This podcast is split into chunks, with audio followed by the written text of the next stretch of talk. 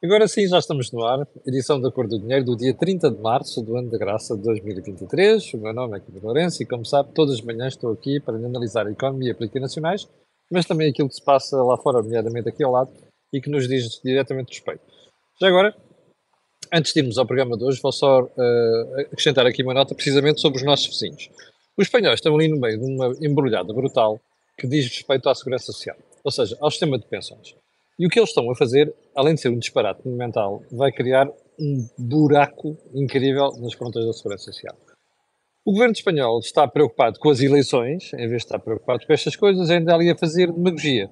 Bom, a União Europeia está preocupadíssima, está farta de avisar a Espanha, e isto, das duas, uma. Ou se conserta, ou então a coisa vai correr mal, e não é nada de excluir que a Espanha, num médio prazo, se encaminhe para um problema seríssimo de finanças públicas.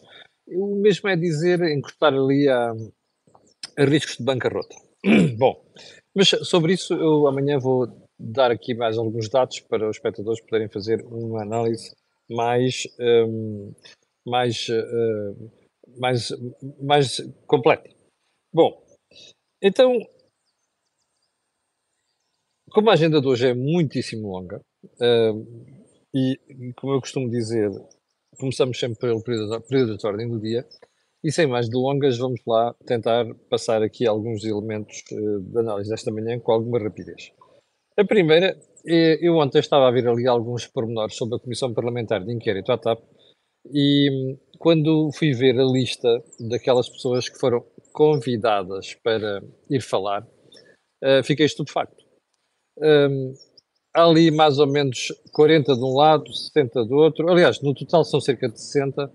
E um, a primeira pergunta que se faz quando você tem pela frente uma comissão de inquérito, uma empresa como a TAP, é: você precisa de 60 pessoas a depor numa comissão de inquérito? Precisa? Eu acho que não. No máximo 10 pessoas chegavam para esclarecer o problema. Porquê é que aparecem lá 60 pessoas? Porque não dá jeito, não é?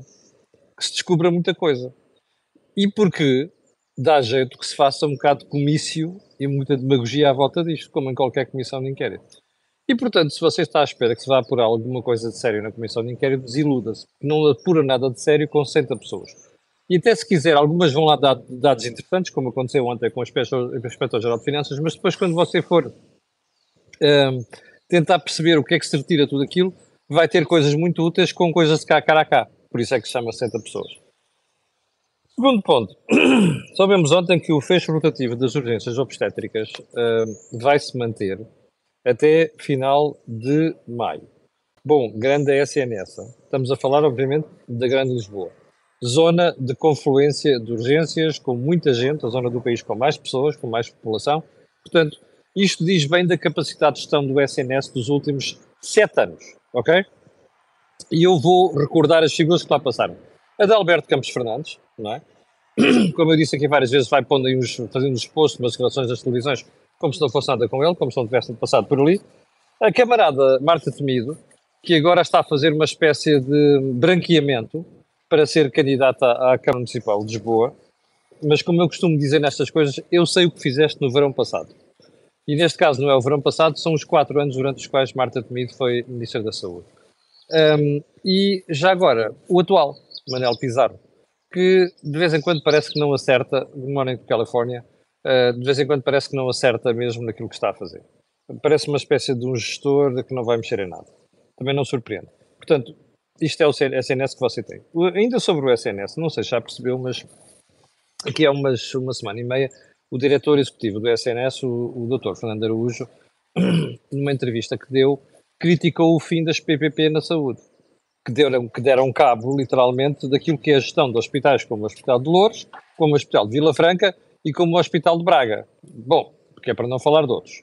Mas hum, a pergunta que eu gostava de deixar no ar é porquê é que isto não foi assim tão glosado na imprensa portuguesa? É que normalmente eu vejo destaque em televisões e de abatucado coisas que não têm interesse nenhum. Esta que por acaso tem interesse não foi silenciada, mas teve muito pouco impacto. Isto diz bem da capacidade analítica da imprensa portuguesa. Ponto seguinte, hum, eu deixei ficar esta pergunta ontem, porque é que o PS está com tanta pressa em agendar o mais rapidamente possível discussão da baixa do IVA? Olha, por várias razões. Primeiro, não quero perder a iniciativa. Segundo, quero glorificar o facto de ter sido o partido que foi buscar esta medida. Em terceiro, e este é o aspecto muito importante, não está a ser referenciado, é que a partir de abril, com muita probabilidade, os preços de uma esmagadora maioria de produtos na Europa vai começar a cair. E esse reflexo vai chegar a Portugal. E então qual é que é a jogada? É dizer assim, estão a ver, nós fomos a tempo. Portanto, atribuir essa baixa à baixa do IVA, em primeiro lugar. Em segundo lugar, dizer e mostrar que, atenção, nós estamos aí atentos às empresas. E quando a malta puser o pezinho fora do círculo, caímos-lhe em cima. Percebe? Bom, eu acho que a coisa vai correr mal e daqui a pouco vai perceber porquê. Ponto seguinte, a ida da senhora doutora Elisa Ferreira ao Conselho de Estado. Eu, há dias, quando apareceu aí uh, o convite do Sr. Presidente da República, a doutora Elisa Ferreira para ir ao Conselho de Estado falar do PRR, uh, eh, fiquei assim a pensar, bom, porque é que ele escolheu a Elisa Ferreira? Ah, é a senhora que vai em Bruxelas na Comissão, trata dos fundos. O Presidente da República não deve ter percebido que a doutora, deve ter percebido, mas se calhar fez um erro de cálculo, que a doutora Elisa Ferreira é do Partido Socialista. E, quando desempenhou funções, foi do mais comicieiro e do mais freteiro que houve ao Partido Socialista. Portanto, quando ela chegou ontem, isto foi um erro de cálculo gravíssimo do Presidente da República, quando ela chegou ontem ao Conselho de Estado, uma das coisas que passou foi: não, Portugal é o quinto país que mais está a executar os fundos do PRR. Bom, para a opinião pública e para a classe política, isto é mel na sopa, sobretudo para o Partido Socialista e para o governo. O que gostava, o que era bom ver era quantos países é que estão a executar e bem. Ou seja, o facto de estarmos em quinto lugar não nos deixa com imagem de medalha de honra. Porquê? Porque o mais provável, e é seguramente o que está a acontecer com os PRR por essa Europa fora, é que eles estão a ser mal executados. E estão a ser mal executados porque não, os países não tiveram tempo para estudar os projetos e não só. Porque há países que estão a tentar fazer passar coisas que não eram passáveis em termos normais com fundos estruturais. E, portanto, estão a tentar fazer passar isso. Aliás, eu amanhã hei de voltar ao assunto, que é para lhe mostrar como, por exemplo, a Itália está a tramar com isto. A Itália, como sabe, foi, uh, a Comissão Europeia decidiu uma suspensão dos fundos Next Gen, Next Generation. E porquê? Porque está a executá-los mal. Mas eu amanhã vou voltar ao assunto. Porque temos aqui mesmo muita matéria para tratarmos. Ponto seguinte.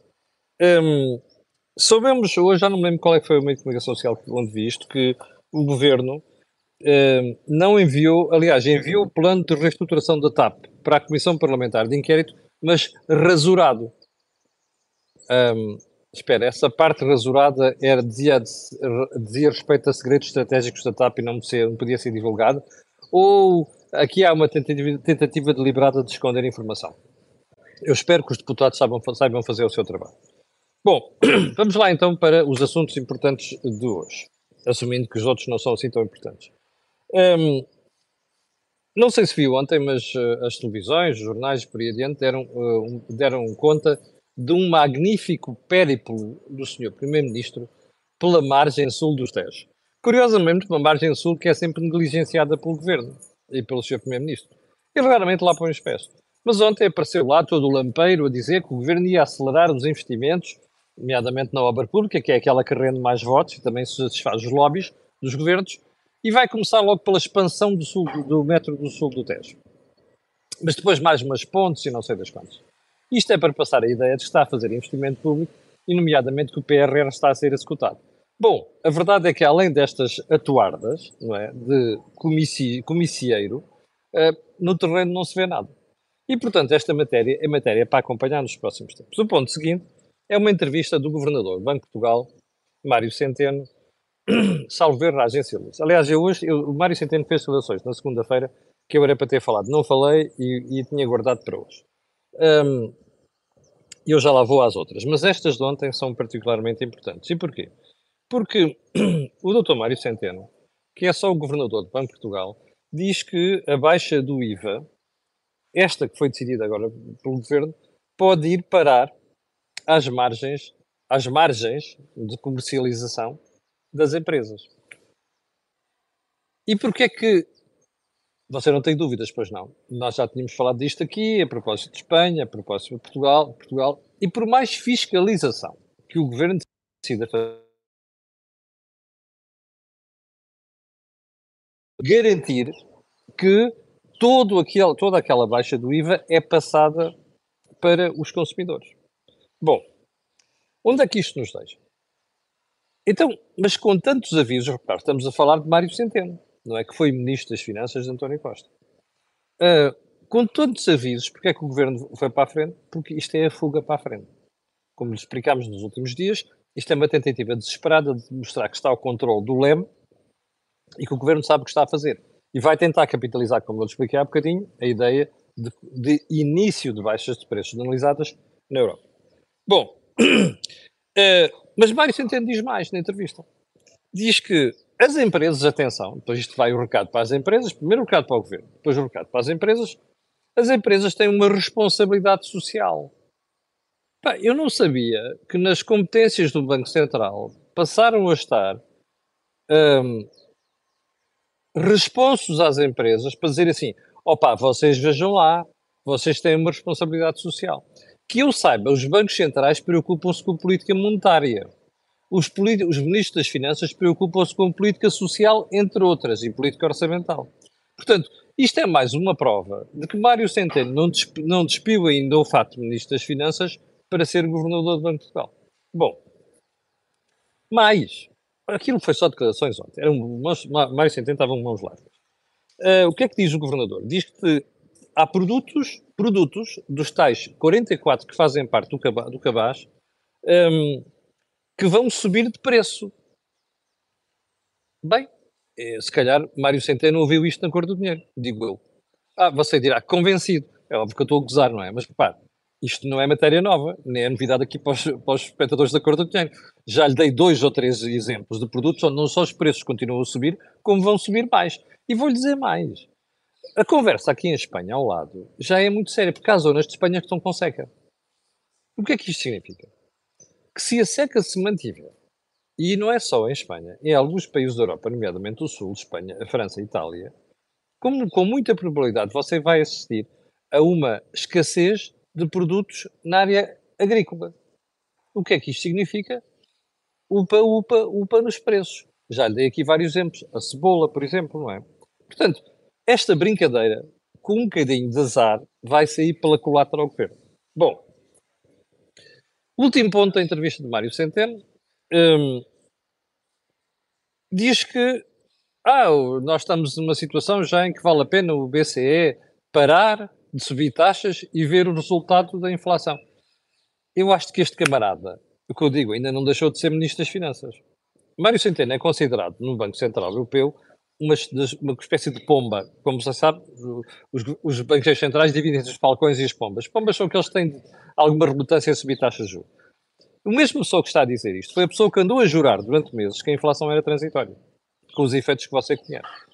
A mesma pessoa que diz isto é a pessoa que não está a perceber que quanto mais tempo a inflação se mantiver elevada na Europa, mais grave a situação se torna. E porquê? Por uma razão muito simples. É que depois isto vai-se entranhando, embedding, naquilo que é a consciência das pessoas. Se você percebe que os preços vão continuar a subir, você vai exigir salários mais elevados. Se você vai exigir salários mais elevados, transmite-se depois à formação de preços. Ora, se depois transmite à formação de preços, escala móvel. Está a perceber? escadinha rolante. Isto é uma insensatez. O BCE precisa brutalmente e rapidamente e de forma pronunciada subir as taxas. Aliás, eu garanto que esta não foi a última subida que eles fizeram, há duas semanas. E porquê que precisa? Porque é preciso rapidamente colocar a inflação próxima dos 2%, senão esta marmelada vai continuar. Mas estes senhores, que andam muito interessados em fazer fretes aos, aos, aos governos, este é um deles, Mário Centeno é um deles, vão saindo com esta, vão manter estes disparados. Bom, ponto seguinte. Um, António Costa, ontem, mandou dizer à comunicação social que o pacote de habitação vai manter-se como está. Ele não vai mexer nada daquilo. Ele não gostou nada das análises das últimas semanas, dos últimos dias, em que diz que o, Presidente da República lhe deu uma salva monumental, que a opinião pública não está de acordo com aquilo, e, portanto, a preocupação de António Costa é assim: eu sou teimoso, vocês vão aprender, comigo não muda nada. Bom, estamos a falar essencialmente aqui das medidas para o alojamento local e medidas do arrendamento coercivo. Pergunta desse lado. Isto faz sentido? Não. Porquê é que o Primeiro-Ministro o faz? Precisamente por isto. Porque não quer dar parte fraca. Não vai mudar nada? Vai. Até lhe vou dizer mais. O que António Costa diz, e disse a um programa da CNN de Portugal que a CNN passou um certo para depois passar na, no fim de semana, não sei o quê. António Costa hum, está a tentar passar a imagem de que, olha, o governo vai fazer isto, quer fazer isto. É pá, vocês não querem, pá, que se danem. E qual é que é o, o ponto aqui? É deixar isto, ao, levar isto ao Parlamento e depois dizer que não sei quantos, por consenso, porque é uma questão chave da sociedade, consenso com outros partidos, decidiu mudar as medidas. A estratégia é esta, que é para não dar parte frase. Mas, como você percebeu, isto começou a ser ensaiado nas jornadas parlamentares do Partido Socialista quando António Costa veio dizer ah, saudamos as propostas da oposição e tal, porque agora na discussão a gente vai tentar incorporar algumas dessas medidas. Já percebeu? A ideia aqui é, manda para a comunicação social a ideia de que, eu não vou mudar nada, mas depois na prática, aliás, é muito fácil fazer isto. Basta ver se meter uma vírgula na proposta do governo, um i, ou um ou, ou um mas, e as coisas mudam completamente. Portanto, isto aqui é fogo de vista. António Costa já percebeu que a sociedade não lhe permite, não gosta, não lhe atura, não lhe autoriza aquelas medidas gravíssimas na habitação e vai ter que fazer aqui alguma espécie de aggiornamento à lei. Bom, ponto seguinte. Ah, não sei se percebeu também, é que esta ideia do epá, eu quero posse e ficou clara naquelas jornadas que eu falei, falei nisso ontem, que foi quando ele diz, ah, então o quê? Mandar isto para o Constitucional, até porque depois isto vai dificultar a vida ao Presidente da República. Se o diploma vier ligeiramente alterado, mas puder fazer uma diferença grande naquilo que é o resultado da análise da constitucionalidade, o Presidente da República não vai enviar ao Constitucional. Até porque que é para não ter uma terceira humilhação. Porque, como António Costa referiu, ah, o Presidente da República já mandou dois diplomas para a fiscalização preventiva e o Tribunal Constitucional deixou passar. A ideia é clara. Bom, ponto seguinte. A Comissão uh, de Inquérito da TAP e a prestação do Inspetor-Geral das Finanças, Ferreira dos Santos. Eu fiquei inacreditavelmente impressionado, mal impressionado ontem. E porquê? Por vários pontos. Primeiro, parecia claramente que havia uma preocupação de desvalorizar. Deixa estar, deixa estar. Uh, desvalorizar. Deixa estar, deixa estar, não, não puxar. Um, desvalorizar. Um, vamos ver. Grande preocupação naquela ação. O Ministro das Finanças sabia, foi informado, é responsável aqui? Não. Tanto quanto é nosso conhecimento, não passou-se a ideia de que havia claramente uma preocupação do Inspetor-Geral de Finanças de ilibar o Sr. Ministro das Finanças. Isto não fica bem. Eu sei que a Inspeção-Geral de Finanças é um órgão dentro do Ministério. Não fica bem. Passou uma imagem de frete do Inspetor-Geral de Finanças para o país. A segunda é inacreditável. Ah, então e vocês, vocês ouvindo a senhora, a, a senhora CEO da TAP, a ex-CEO, ah, ouvimos por escrito. Então, mas não ouviram uh, de viva voz porquê? Ah, porque, olha, lembra-se da não sei quantos da audição aqui no Parlamento? É que é problema da língua, ela fala inglês. What the? Então deixa-se de ouvir uma pessoa porque fala inglês? O Inspetor-Geral de Finanças não percebe inglês. Os Inspetores Gerais de Finanças não percebem inglês. Ah, não percebem inglês, que é, o que já de si é lamentável não, não podiam contratar um tradutor ou alguém que estivesse ali a explicar, a senhora está a perguntar isto, vocês estão a perguntar isto, vocês respondem aquilo. E depois dar, uh, uh, insinuar ao país e à Comissão Parlamentar de Inquérito que foi graças a ela ter falado inglês que se tafou das perguntas de deputados. Desculpe, isto é, isto é uma indigência do Inspetor-Geral de Finanças. Isto é inacreditável, percebe? É para você perceber a forma lamentável como é que funciona a administração pública em Portugal, porque isto é um órgão da administração pública. Portanto, aquela prestação dele no Parlamento foi lamentável. E eu vou dizer mais, a forma como, estou a como tentou passar o, o assunto leva-nos a perguntar qual é a credibilidade depois da IGF no futuro para fazer outros estudos. Bom, começa por aqui. Bom, mas não fica por aqui. Um, a Inspeção Geral de Finanças uh, tem a obrigação de ser isenta, clara e não deixar qualquer dúvida ao país sobre o que se passou. Se quiser fazer isso, nós vamos ficar entusiasmados. E, sobretudo, perceber que o nosso dinheiro de contribuintes que paga aquelas pessoas é bem emprego. Se não quiser fazer isto, é mais um órgão que vai ficar com a imagem de estar a fazer fretes ao governo. Portanto, isto fica em cima da responsabilidade do Sr. Inspetor-Geral de Finanças. Bom, um, ponto seguinte. Voltemos a um, Mário Centeno. Segunda-feira desta semana. A propósito de, de inflação, a uma certa altura, o Dr. Mário Centeno, numa intervenção pública, diz que os salários, a subida dos salários, não é aquilo que está a puxar, puxar pela inflação. Eu olhei para aquilo não é possível. Então, na semana passada, no dia a seguir ao governo ter divulgado estas medidas que divulgou agora, por causa dos preços, o Banco Central Português fez um aviso sério ao governo por causa do aumento de salários. É que uma das medidas do governo, como vocês sabem, é aumentar os salários da função pública em cerca de 1%. Ora bem, o que Mário Centeno e o Banco de Portugal vieram dizer, atenção, não se pode estar aqui a mexer nos rendimentos, que nós temos um problema de oferta. E como não podemos resolver o problema da oferta, temos demasiada liquidez no mercado. E, portanto, demasiada liquidez faz puxar os preços para cima. Ora, ou seja, continua a puxar os preços para cima. Ora, qual é a solução disto? Acertadamente diz o Banco de Portugal, como diz o BCE, como diz a Comissão Europeia, como diz o FMI, como diz a própria OCDE. É ter cuidado com isto. Bom, não passaram quatro dias e o Mário Centeno vem a público dizer uma coisa que é contrastante, que é 180 graus diferente daquilo que diz o Banco de Portugal na semana passada. Onde é que isto nos deixa? Primeiro ponto. Isto é um problema europeu. Porque está a acontecer com vários governos, está a acontecer com vários bancos centrais, inclusive está a acontecer com o próprio BCE. Onde é que isto nos leva? A uma situação gravíssima. E é muito simples perceber isto. Os bancos centrais vivem da sua credibilidade. Não vivem do pau. Vivem do pau e da cenoura. Bom, vivem da sua credibilidade. Qual é o problema da credibilidade aqui? É quando os bancos centrais perdem a credibilidade, os mercados deixam de acreditar neles. E, portanto, se começam a perceber que hoje é um discurso, amanhã é outro, hoje disse uma coisa, amanhã disse outra, o que é que vai suceder? Os mercados não reagem da forma que deviam reagir. E isto significa que, a prazo, o Banco Central Europeu pode ter de subir as taxas de juros ainda mais do que está a subir neste momento. Aliás, é uma aposta minha. O comportamento da inflação, sobretudo a inflação subjacente, mostra que ela está a ser resiliente é o espelho de que a política monetária ainda não fez o seu trabalho ao contrário do que diz o governador do Banco de Portugal. Portanto, este tipo de discurso só serve para criar um, agitação e, aliás, para passar a imagem errada para o, o mercado. Já agora, deixe-me só fazer-lhe uma pergunta. Um, é, as subidas de taxas de juros, aliás, respondendo à pergunta de alguns espectadores, as subidas de taxas de juros que já se fizeram não estão a ter efeito? Estão. O crédito às empresas está a reduzir, o crédito à aviação está a reduzir, o crédito ao consumo está a reduzir. E mais importante do que isto é que a mensagem que está a passar, que o Banco Central Europeu está disposto a fazer o que tem que fazer para baixar as taxas de juros, começa a funcionar. O problema é que não, não está a funcionar ao ritmo que devia estar a funcionar. Portanto, devia, por isso, daí a razão de, de, de a necessidade de haver mais cuidado por parte de, dos responsáveis, não só dos bancos centrais dos vários países da Europa, como também do próprio BCE.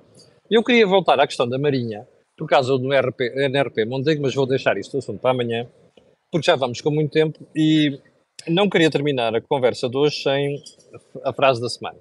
E a candidata à frase da semana vem do Dr. João Vieira Lopes, presidente da Confederação de Comércio e Serviços. Em entrevista ao público, Dr. Vieira Lopes diz uma coisa claríssima. O IVA zero é dificilmente fiscalizável. Capixa? esta história de qual é o impacto, como é que se vai executar, é dificilmente fiscalizável. Eu acho que é melhor não esquecer esta frase.